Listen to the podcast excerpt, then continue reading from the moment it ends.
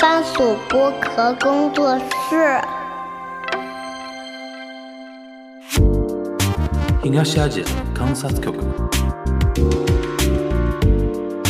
동아시아 관찰국 东亚观察局。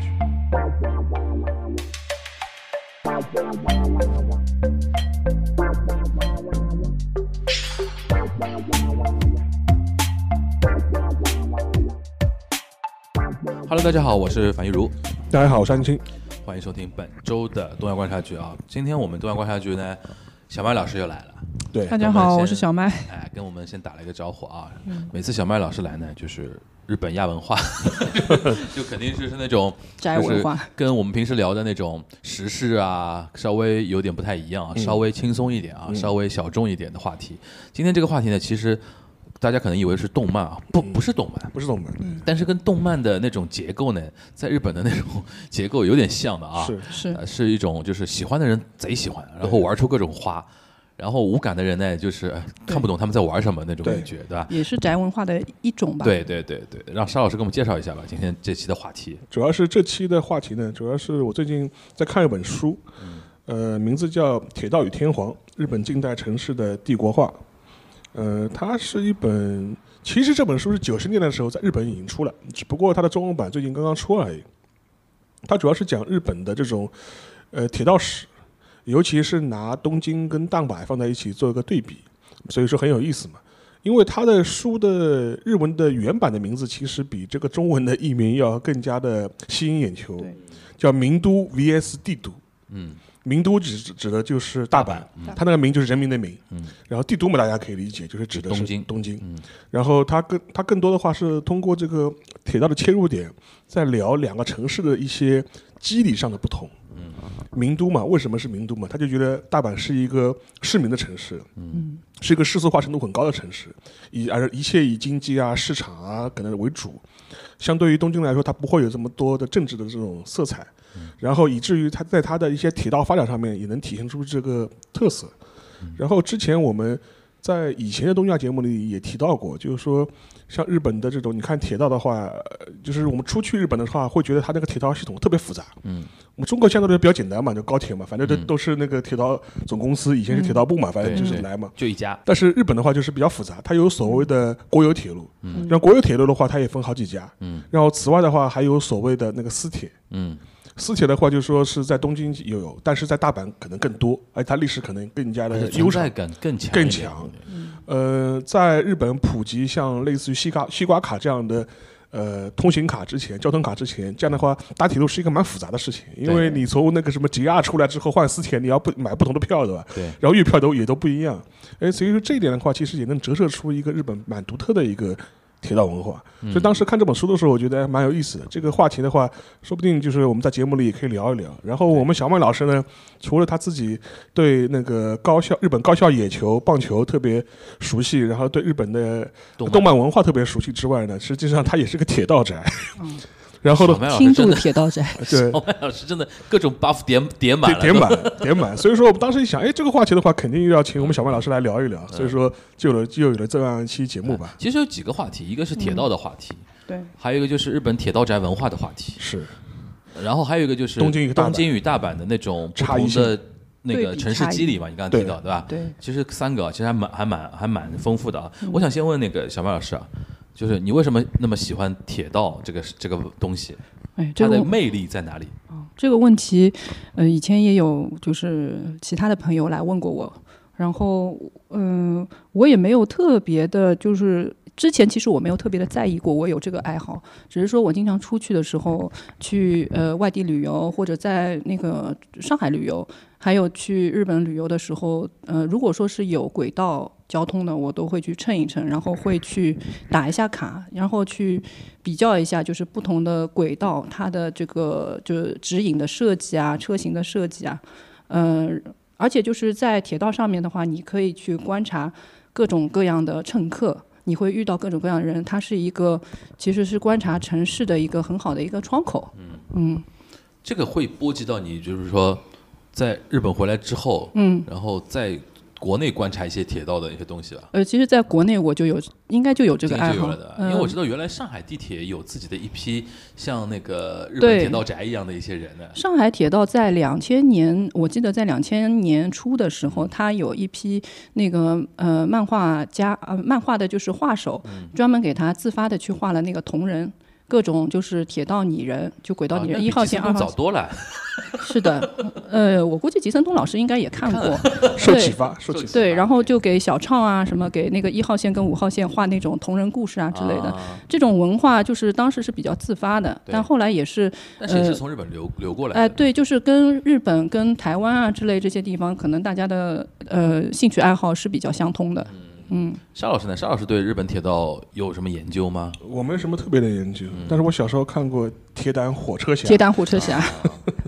这应该是一个日本也算是国民级的动画了吧？对，因为铁道跟日本的文化呃关联度还是比较高的。如果是对日本呃文化还有日本的经常去交流的话，你会发现你的生活当中或者你的通勤当中使用到轨道的这个呃程度会非常高。嗯，而且也很方便。然后在他的一些文艺作品啊之类里面，有很多的作品都是跟铁道是相关的，包括刚才说到的那个《铁胆火车侠》，他也就有比很如说多中国人还有特别熟悉的一部电影啊，那个《铁道员》，铁道员，就是高仓健高广播仓良健子跟广末凉子的。嗯，嗯，还有一首歌什么《金青海峡》那啊，个，对对对，讲的就是坐那个是嗯从上野吧，无缘诺坐铁道往北嘛往。对北对因为对无缘诺就是日本的呃东京的北那个北大门嘛，呃所有从连接东地东区北对。对所有东北地区那些从乡下到那个城里务工的人，第第一一站站的第一站到的地方，对马上引起乡愁的地方就叫无缘诺。对对，然后来到这个地方之后啊，进城了那种感觉，对马上想到自己的岩手啊，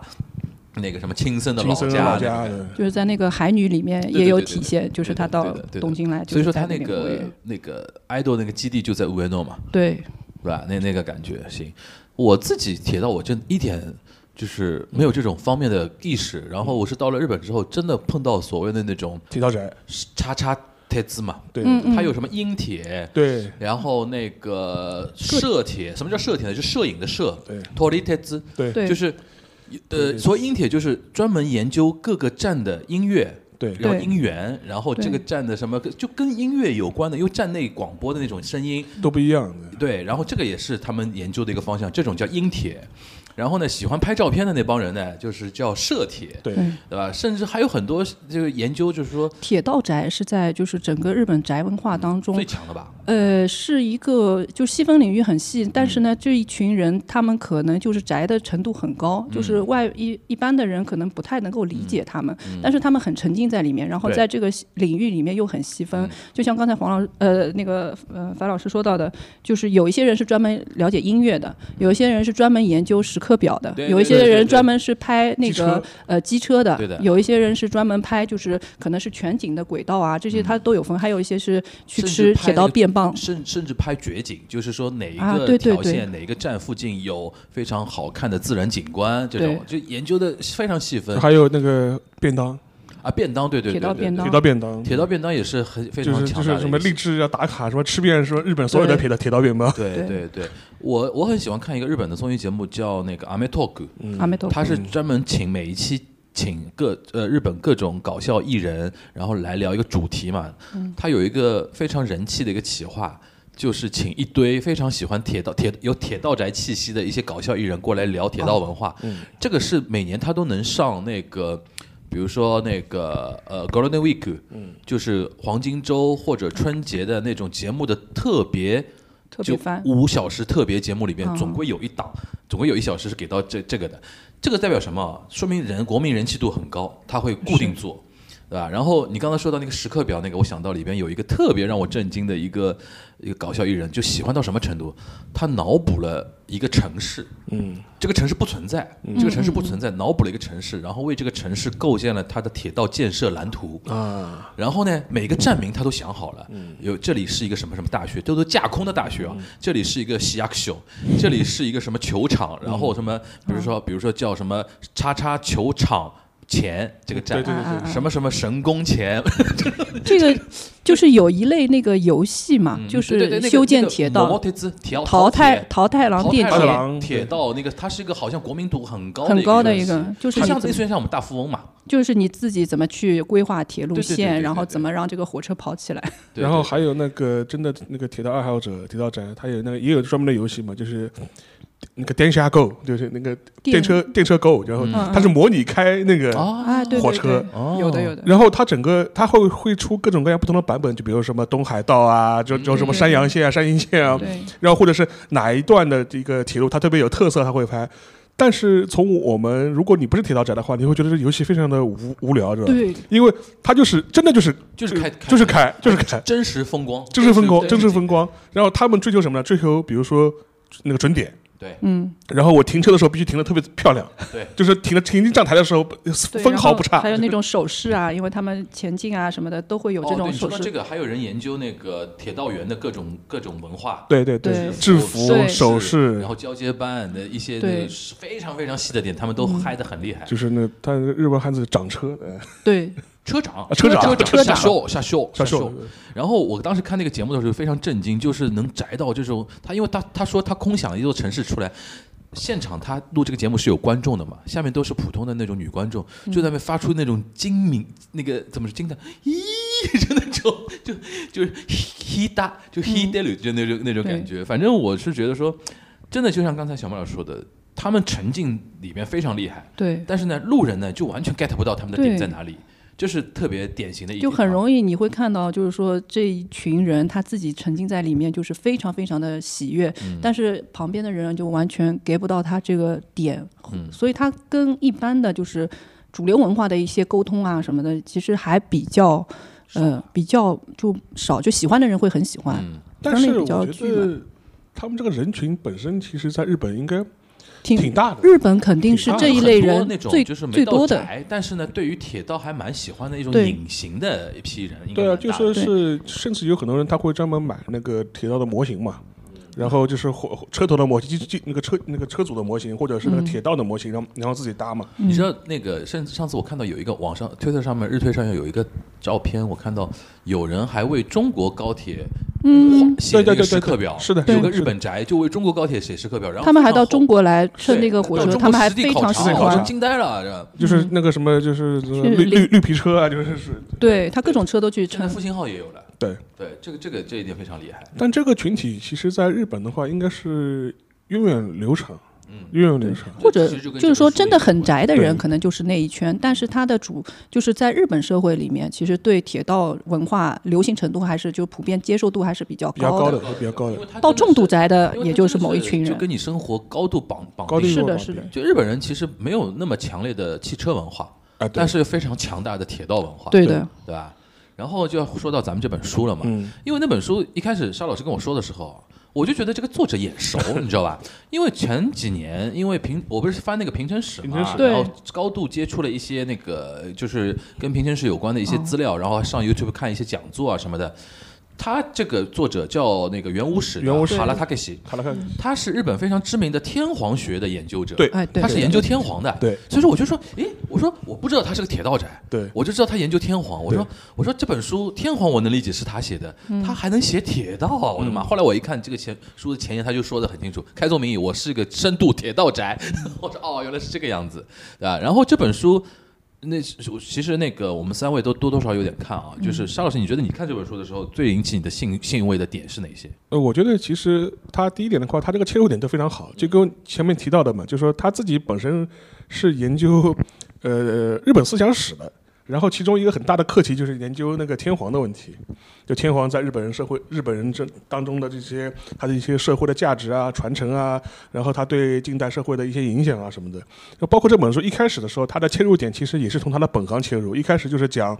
所谓的预兆列车嘛，就是就是讲所谓的预兆列车就是天皇的做的嗯天皇专用车，专用车啊，然后这辆车它的整个一个寻衅的这样一个过程，它会呃做了一个描写，然后展开这本书的一个描写，尤其是所所谓的预兆列车到了关西啊，去了大阪之后会怎么样？呃，这一点的话，我觉得呃非常的有意思， 非常的有意思。他把他自己的非常宅的爱好跟他的自己的研究主义能够找到这样一个切入点，我觉得非常的棒的，也是一个理很理很理想的状态。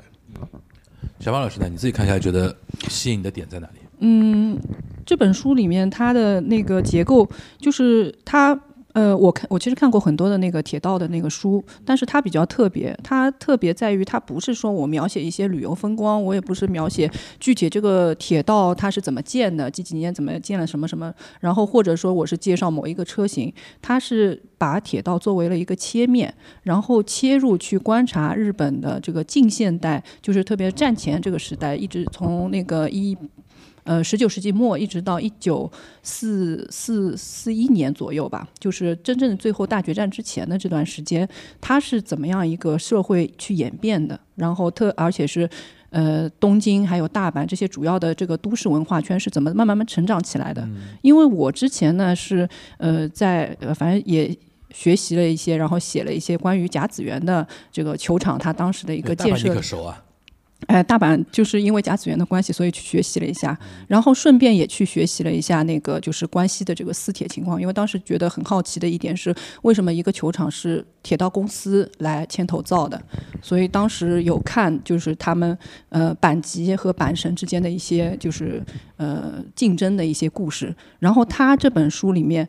进一步的，就是展开了这个细节，不光是这两个私铁，还有整个关西，还有关东地区的这个重要的这些私铁，嗯这些公司它是怎么成长起来，它背后的思想是怎么样嗯的，所以这些细节给我很多启发。讲到私铁啊，就是刚才小马老师提到两个公司很著名，嗯阪急和阪神，阪神， 항 Q 和항行，嗯阪神就是大阪和神户的那个意思嘛，就哎大阪对神对户跟铁道啊那对种感觉。阪急嘛，急嘛就急行嘛，快车的那个意快思车嘛。吧，对，这个是东东京，要不是大阪，大阪我是真不太熟，但东京我可熟了。对，什么小田急、对嗯对，金王，金王，对吧？然后涩谷那边一堆那种什么那个东极、东吴，东武，嗯西呃那个西，我西住我住武我住池袋嘛，西西武，武，池袋有一个知名的那个卖电器的商店，嗯，就是那个 Big Camera。对，被看了，对，比如 Camera 有一首主题歌，嗯，不思議な不思議な池袋， 就不哦可不思思议议的呃池袋。时代，東が西部で西東部，嗯就是东边是西武，西武西边是东西武武。这个就是大家去池袋一定要记得这个点，就西武百货店和西武铁道是在池袋的东口，东口哦然后西口是东武百货店。这个这个我一这个是这首歌我真的印入 DNA 了已经。它是到准点的时候会响一下吗？啊不是，它就是那个 Big Camera 这个店铺一直在摇摇循环滚循环播播放嗯就你被洗脑，不洗给洗那脑不洗给那一个不咕咕噜噜，一个西个西不的你西头不，然后后面还有两句我不记得，就永远我记得前两 句，然后就是就是就是说这个事事情，然后西武东武，然后涩谷那边比较著名的就是东极嘛，现在东极对把那个整个涩谷的开发基本上都给包圆了那种感觉，然后小田急跟那个金王主要在是呃新宿那边。这嗯个我相信那个沙老师可能东京也更熟一点，对，因为其实这一套私铁的这种传统，在日本的话，也是可以追溯到十九世纪的。对，因为实际上呢，日本第一条铁路的话，一八七二年，一八七二年，然后它当时的话，实际上是一条官设铁路，就是在东京跟横滨之间，这也可以理解嘛。东京嘛，首都，横滨嘛，本来当时也是对外开放的一个港口前沿阵地。但是呢，其实日本它最早的时候考虑铁道这个是铁道这个规划的时候，更多还是考虑从国有角度来考虑这个事情的。而且他一开始的话也没有打算，就是把这个呃铁道的这种开呃开发权啊，就是授予私人或者一些民间的企业。之所以后来就说是允许有私铁这样一个准入的这样一个可能性呢，主要是因为没钱。讲穿讲穿讲穿了没钱，尤其是当时明治政府就是刚刚成立之后就打了一场仗嘛，西西南战争，对西南战争嘛就是去穷的底儿掉。然后去那去那个就是跟那个是原来的那个，呃，就是跟原来的支持明治政府的一批嗯武士吧，嗯然后爆发了一次内战。然后这次在内内内战打完之后呢，也是非常穷，其实没有钱做一个国有化的这样一个铁道开发了。嗯对，他就是不得不把一些地方的一些铁路的一些开发权给拆开来，等于是下卖放嗯给了下放了，下放给民间了。但是即便是这样，进入二十世纪以后，嗯，日本政府或日本的它的一些国有的一些机构吧，还是一直在试图，就是说做一个全面国有化的这样一种尝试。对，呃，这这嗯是为什么？他为什么就觉得说一定要国有化呢？因为这个跟当时的铁路或者铁道对国家的呃影响。呃有关系吧。而且这个的话，也不光是日本，其实你对看铁道的一些主要的国家，美国先撇开不谈，看欧洲国家。德国、欧洲的法欧洲的大部分国家的铁道都是是国国有有的资本对控制的，国都是巴被黎国铁的，呃，都是国有资本控制的。当时这个理由是什么呢？他就会认为，呃，铁道等于是国家意志和权力的延伸，就是就跟原教育一样，有对原原来远在首都的他的国家的中央政府的权力，它可以通过铁路给伸展到社会的某各个地方去。嗯，就像无远弗届了，像血管一样嗯的，就是辐就辐辐辐射开来。然后这套东西的话，他们会认为这个东西是跟国家权力高度绑定在一起的。嗯呃，所以说你会发现，就是在近代历史上面，很多事情其实都是跟铁道有直接关系的对。我们中国人其实应该也很铁道熟悉，游击队，一个是铁道游击队，一个是另外一点的话，就说是很多这种帝国主义列强，他所谓侵略中国，或者是他在中占国据你的铁道权益的，对，嗯他是或者是他要是扩展他自己在中在华权力的时候，嗯那个铁道开发权非常重要。对他先搞铁道，这老铁的，对呃，这点的话特别明显，就是比如我们我们的东北，就是日本人所谓的满洲，对吧？对当年先是俄俄国人造嘛，造中东路嘛，中东东铁路，中东铁中东铁路路。对呃，其实中东铁路就它就是跟它是西伯利亚大铁路的一个延延伸伸对延伸段对延伸段延伸到中国来。对所以说这个呢也能证明，就是当时沙俄他要对中国东北进行侵略啊或者侵占，他攫取自己利益的嗯时候，他就是第一点我们造造铁路，先把铁路造进去，嗯然后以至于就是说围绕中东路的控制权，就是日本和俄国之间就是对爆发了很多轮的这种冲突嘛。嗯日俄战争不用去讲了，后面的话其实包括到三十年代就是满洲国建维维维也纳洲国建立之后，嗯日本人其实也要是也是要把中东路的权利就是掌握在自己手里面对嘛。对，所以这是很明显的是代表国家意志的。呃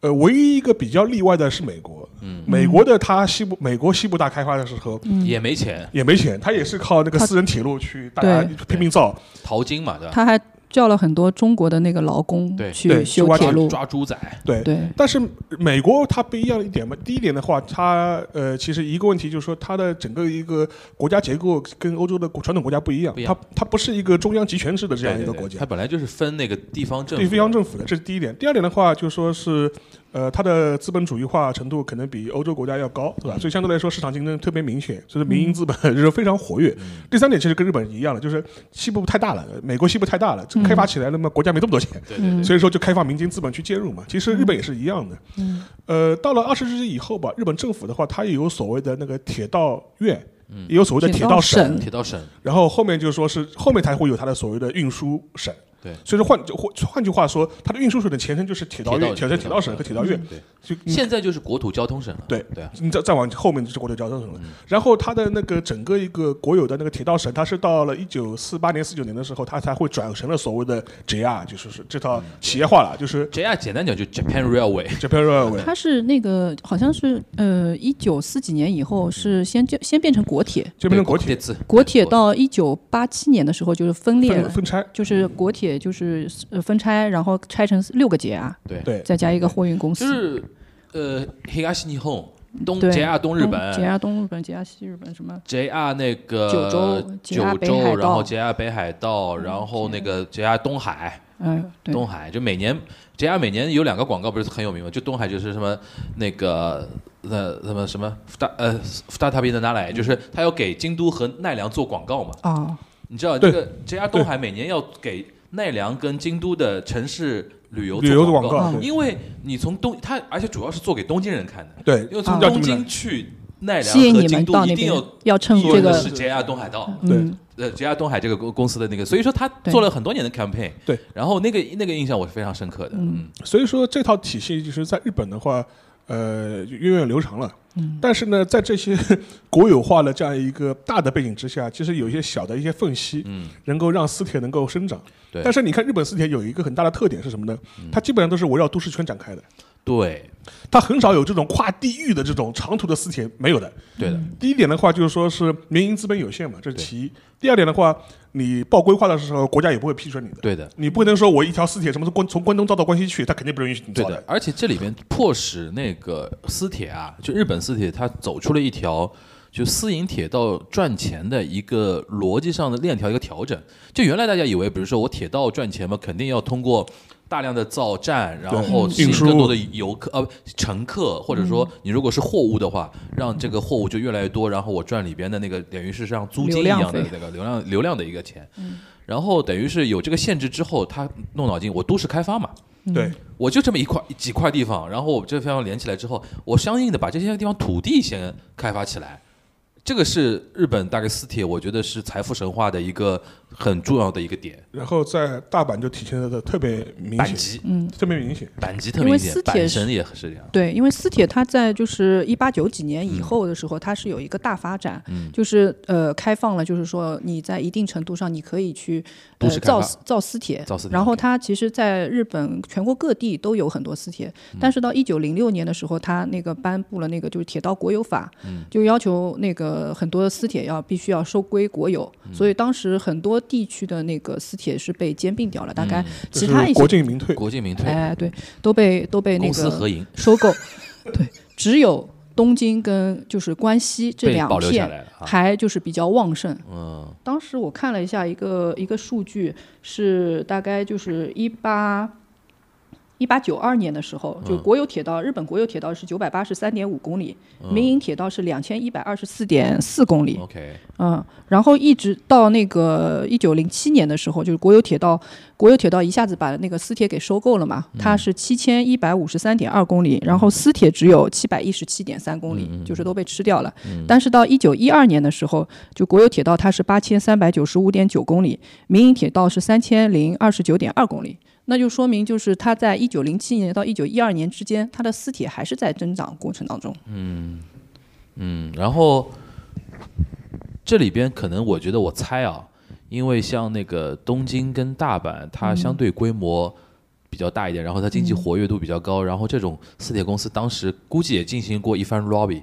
就是 让自己留存下来。所以说对，但也也造成了一些财阀化的一些现象吧。你像阪急跟那种东急、阪神，然后小小田小田急、金王小田急这些就大财团了，到后面就是是会有这种情况。然后我知道宝冢就跟阪急有点关系的吧，呃，宝冢就是阪急对那个吧造的，对吧？对小林三，哎，是叫小林林一三，小林一三，对吧？小林一三，对他吧？当时然那个后主你像阪神就不谈了，那个甲子园，导对对吧？这些我觉得都是可以可可很颠覆很多人的想象的，就是很多一些文体类的东西，其实跟这些私铁公司很有关系。对，这个可以请小魏老师展开聊一嗯聊，都是你的手背范围。呃，就是他在关西这个地方的时候，他呃阪急当时呃造了以后，然后他的一个理念就是我要去拓展新的这个城区，要跟城市的一个建设区组合在一起。然后他一方面是跟那个房地产公司啊什么的合作，去推在呃郊外，在大阪原来的那个市中心以外的地区去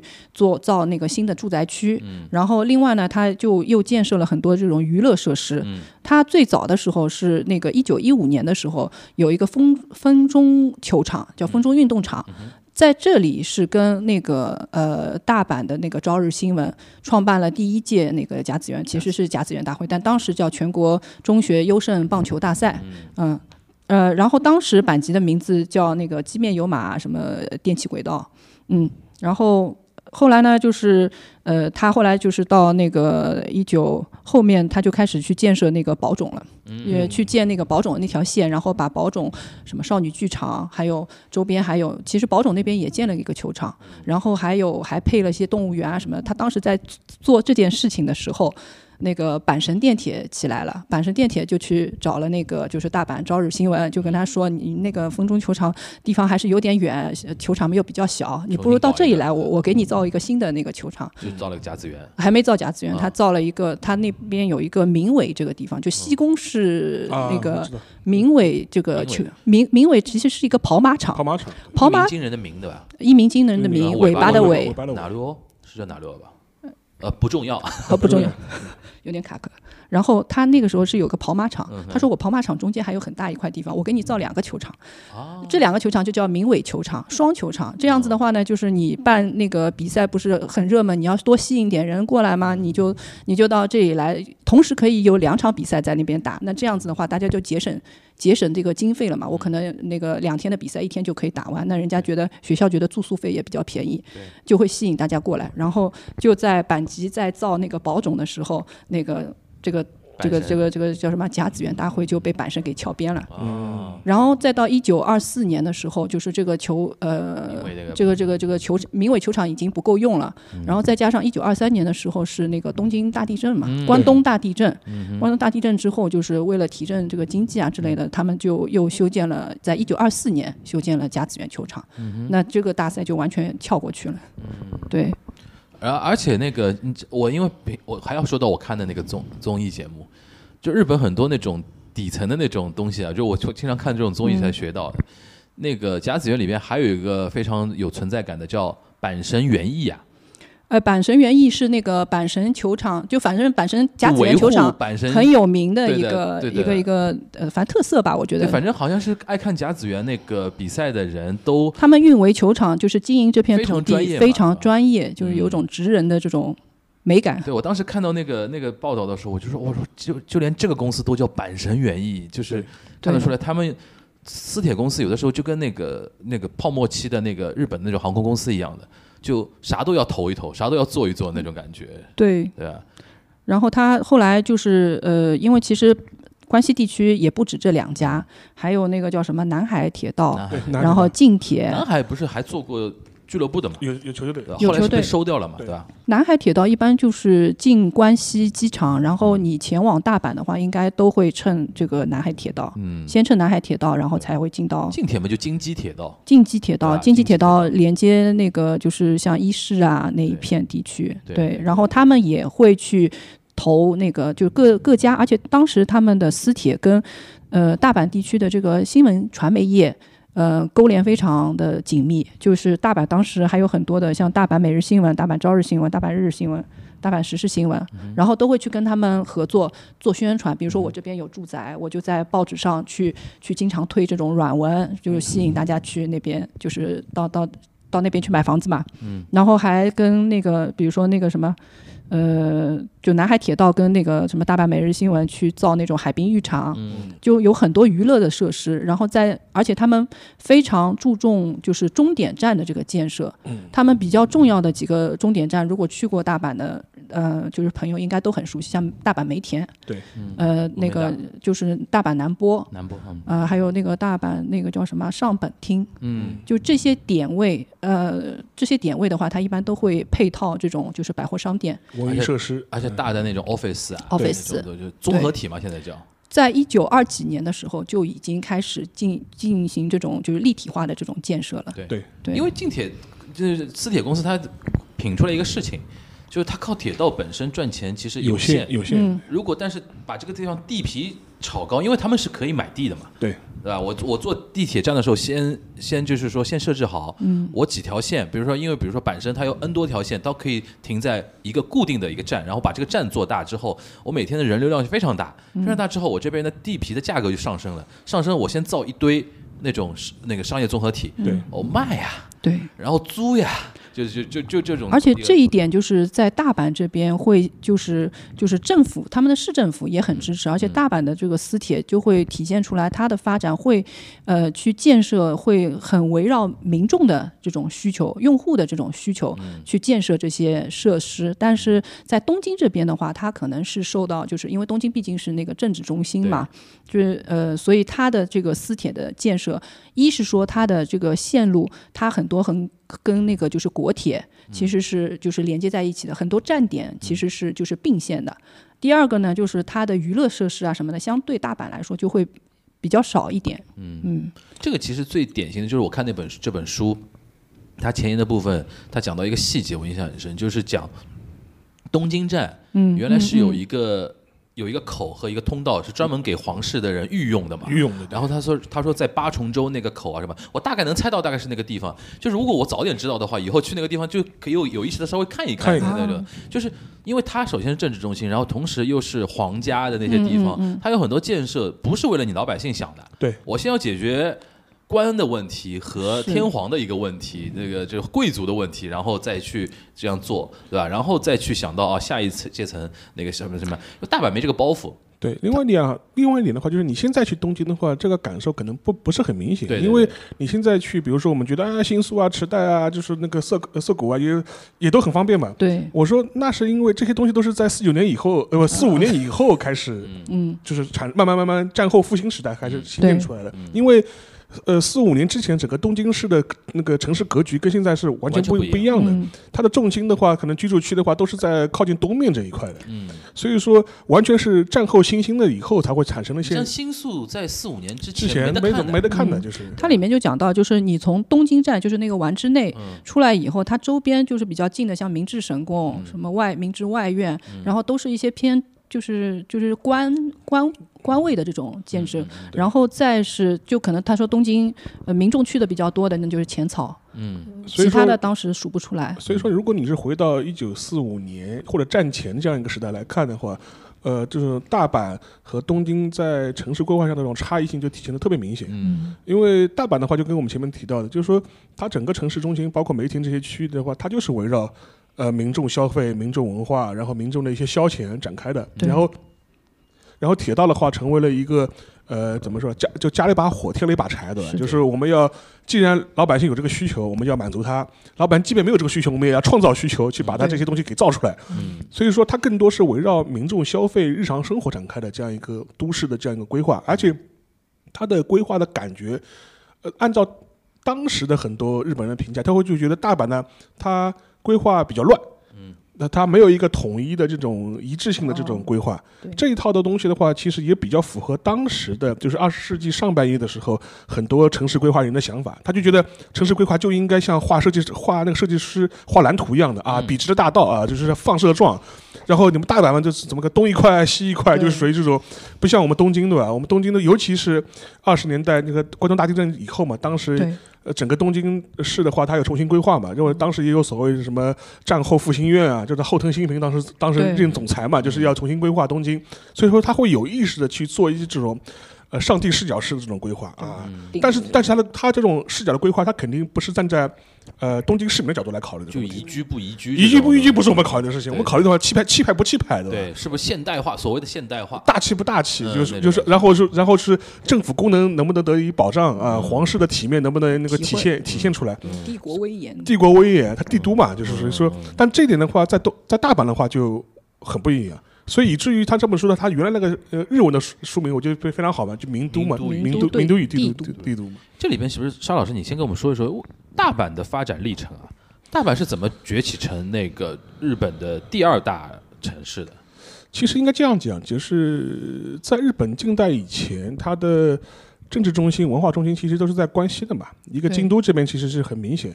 呃，大阪的话，其实很大程度上来说，它原来也有过一些被认为是呃京城的这样一种地位，包括像难波啊这这这些这些地方。最早是那个什么难波什么大社，那么大社嘛，因为当时的那个就是天皇的，就是他所谓的都城是一直换的嘛，嗯经经常换来换去，就属于这种，以至于到后来这代到了京都之后，才慢慢慢慢确定下来。所以说，换句话说，当时的呃关西，包括京都这一块地方，是它的日本的一个经济中心、文化中心、政治中心，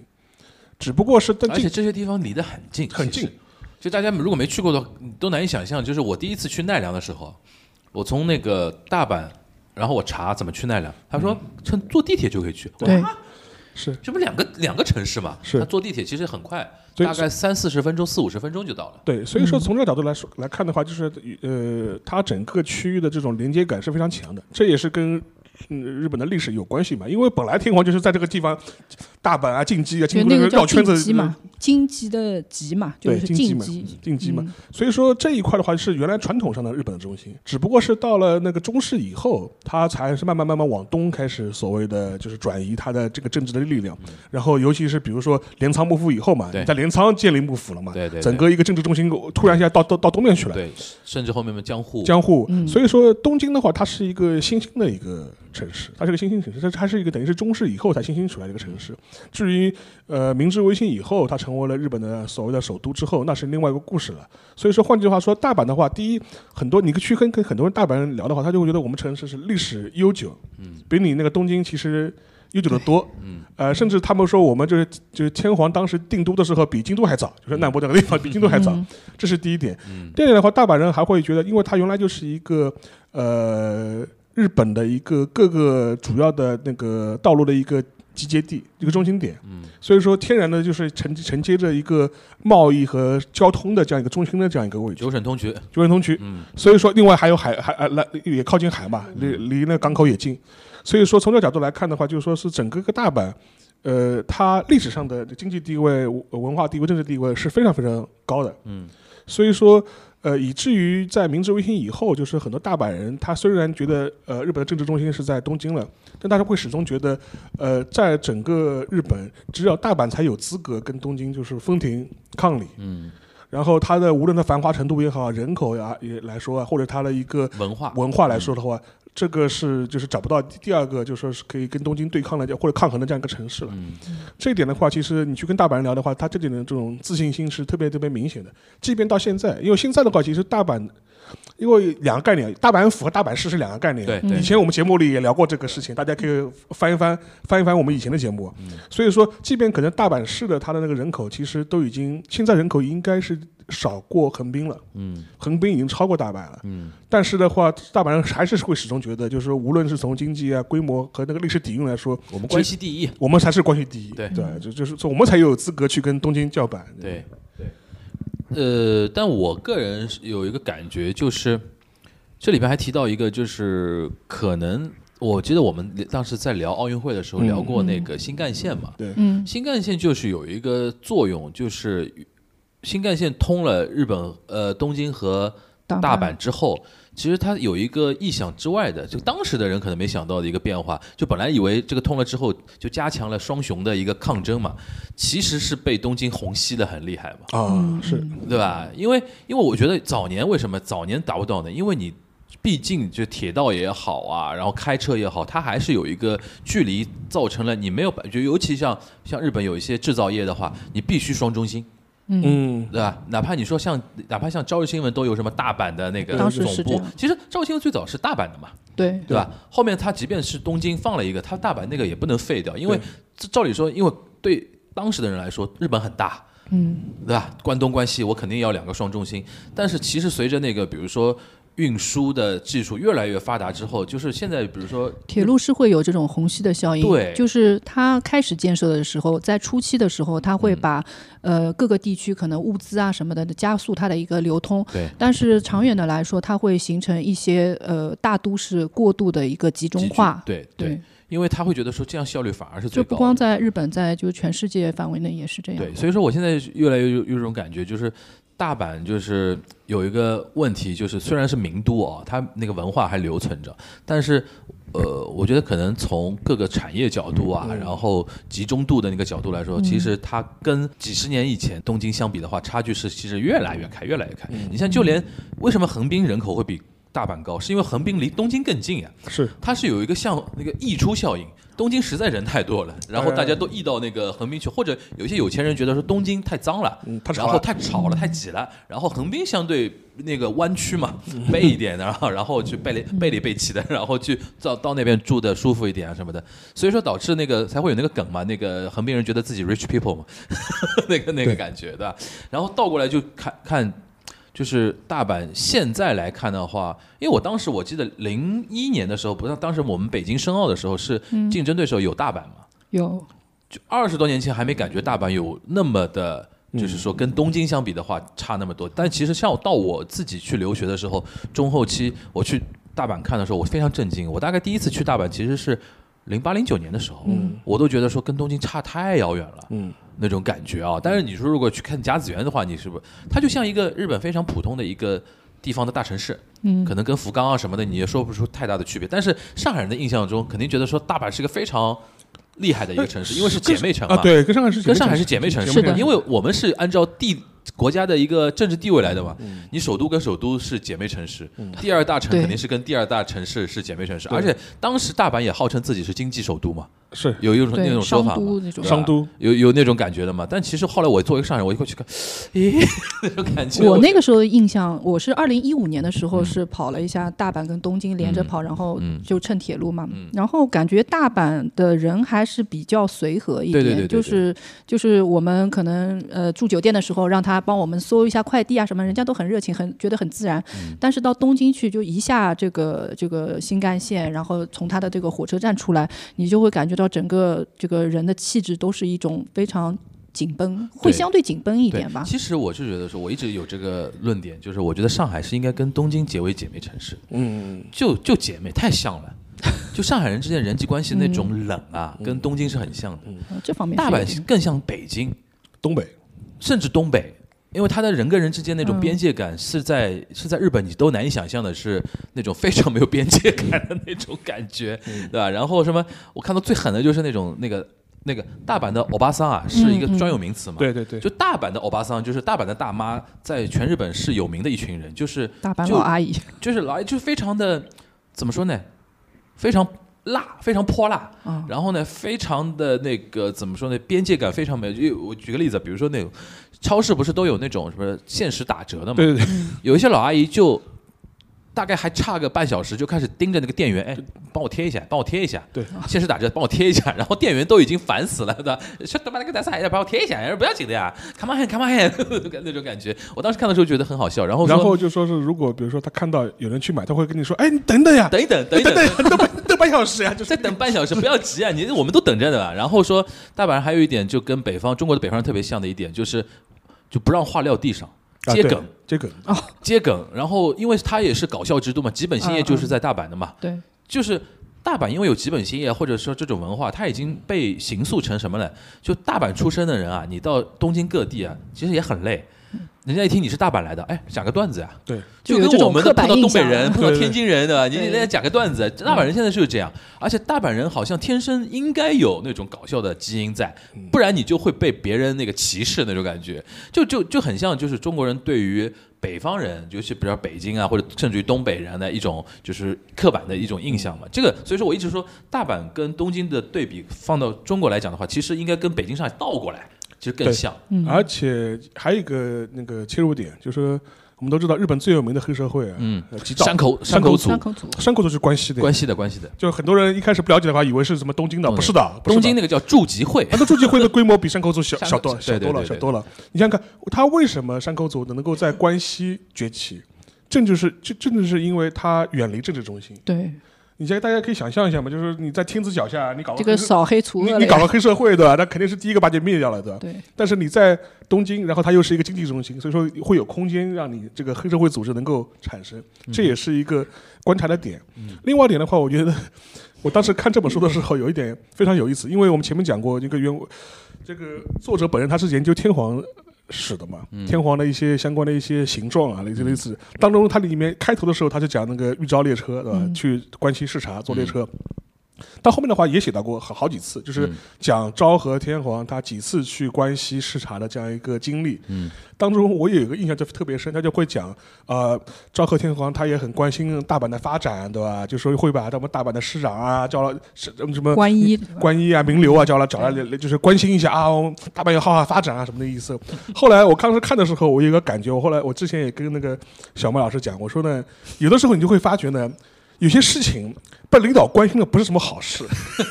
领导不闻不问呢，你反倒还好，关心则乱，就是呃亲自抓不太好，亲自抓反而就是容易出事的。真的是这样，真的是因为金会念乱掉的。对嗯对，因为他一旦成为了一个国家或者是一个最高层，他对你关注的这样一个点之后呢，嗯他就会牵扯到很多的利益，开始牵扯其中了。对本来开你可能有缝隙，本来就是商业利益，对后来就有一个政治利益在里面政治利益了，对吧？就这个事情就复杂了。所以说，像整个一个它所谓的大阪，它这个名都啊，你就会发现，它无论你再怎么名都，你都是什么、呃、当时日本帝国下面的一份子，对，嗯，你再怎么跳也跳不出去只。能相对而言。对，就是相他对而最繁荣的那一段时间，到他后来的一个转变，主要也是因为就是裕仁，裕仁他成为从皇太子变成了天皇。他在皇太子的时候，他三次去访问大阪，一九一六年、一九一九年、一九二五年、一九二五年那次还在那个什么天王寺公园就发表了那个演说，因为当时他是皇太子，嗯可能还比较自由一点，所以很多的大阪市民啊听了以后就是啊，像听到以反正这个就是以后的天皇嘛，听到他的语音，然后后面又大概七次里面七年里面大概去了三次大阪，然后就给就把就是当地的这种氛围，因为民众对于这种还是因为你还是在帝国之中嘛，还是啊狂热的，对吧？对，对于这种东西，他还是会狂热，而且这一点，我觉得他也吊起了就是大阪这边这种民众，就是作为一个古代的这种帝都的一种自豪感。哦我就可可能能大家本来没这个意识，没这个意识。皇太子经常来了之后，他会觉得说我是帝国一份子啊。对，吧那然种后感觉皇太子又说我们要官民协力，啊那么就把一些就是就是政治意味更多的一些就是嗯力量给带进来了嘛，嗯，就造成了他后面就是名都到呃昭和以后，慢慢慢慢的有一个变化。就就皇太子老是去大阪过春节，就他也，其实他里面就这本书里面就写到了，他其实几次去大阪，去的频率非常高，嗯而且也不是说有什么大事儿，非得去就是去什么遛个弯儿啊，就是啊说对散散心的。嗯视察一下，然后说看看演习。 OK，嗯那现在的话，其实我不知道，呃，大阪人具体是是那个怎么想，还有没有这份就跟东京 battle 的那种那种心思？感觉好像应还该是有的吧？啊，有应该还是有的有还是但是我感觉就是有点心酸了。啊是就是你在那边一直强调我是哦那而你先生，而且大阪人啊，在东京你很容易分辨，为什么是？他们很乐于讲大阪话、对关西腔，关系腔，其他地方关西的人会稍微隐掉一点，说那个东普京通呃话话。哎，而且他们在那个电视节目里面，关西话也对经常可以上就电视。是搞笑艺人，他有个美学标准，就是以讲那个关西腔，他是觉得说这为是，荣的吗？这是他就应该这样讲哦。然后反而关东艺人，他会觉得说我说的是那个标准语，好像有点，无趣是不吧？去的好像先天就是搞笑成分就打了个折扣嗯那这种个感你觉。中国也可以理解嘛。我们讲一些地方方言对吧？对对对对，东北话、四川话，对吧对对嗯这对种对对。然后那个，而且因为我喜欢看搞笑节目，基本上嗯就关西口音啊什么的，我基本上说的不好，但是我基本听是没没嗯没什么太大问题的嗯。然后这个是可能现在我觉得，如果东京如果真的要讲它的，其实很多产业上来讲的话，其实除了那种娱乐啊，尤其那种那个基本新业为代表这些娱乐业之外，其他其他现在的话，我觉得跟东京还差的相对太明显了，嗯资源高度集中在东京。这是其实也是拜铁道所赐嘛。对，铁道是扮演很大的一个作用。因为原来的铁道的话，它更多还是呃以一个地方性的中心嘛，尤其是呃最近就是也不知道最近了，最就是战后的吧，它那个新干线出现之后对，嗯它嗯太能快了，嗯太快了，就是你能够实现在东京大阪之间的一日往返，对。这样一下的话，很多资源确实是就是会被吸走了，就而且现在他不是在研究那个呃磁悬浮嘛，嗯嗯超高速超高速是哦磁悬浮，他算过嘛，就是如果那个出来之后，如果中间不带停的话，就是东京到新大阪、新 Osaka，嗯大概两个小时都不要的，啊两个小时都不要，那就很快了，那就很快了。然后这种虹吸效应会，我觉得会更加严重，会更加厉害。对所以大阪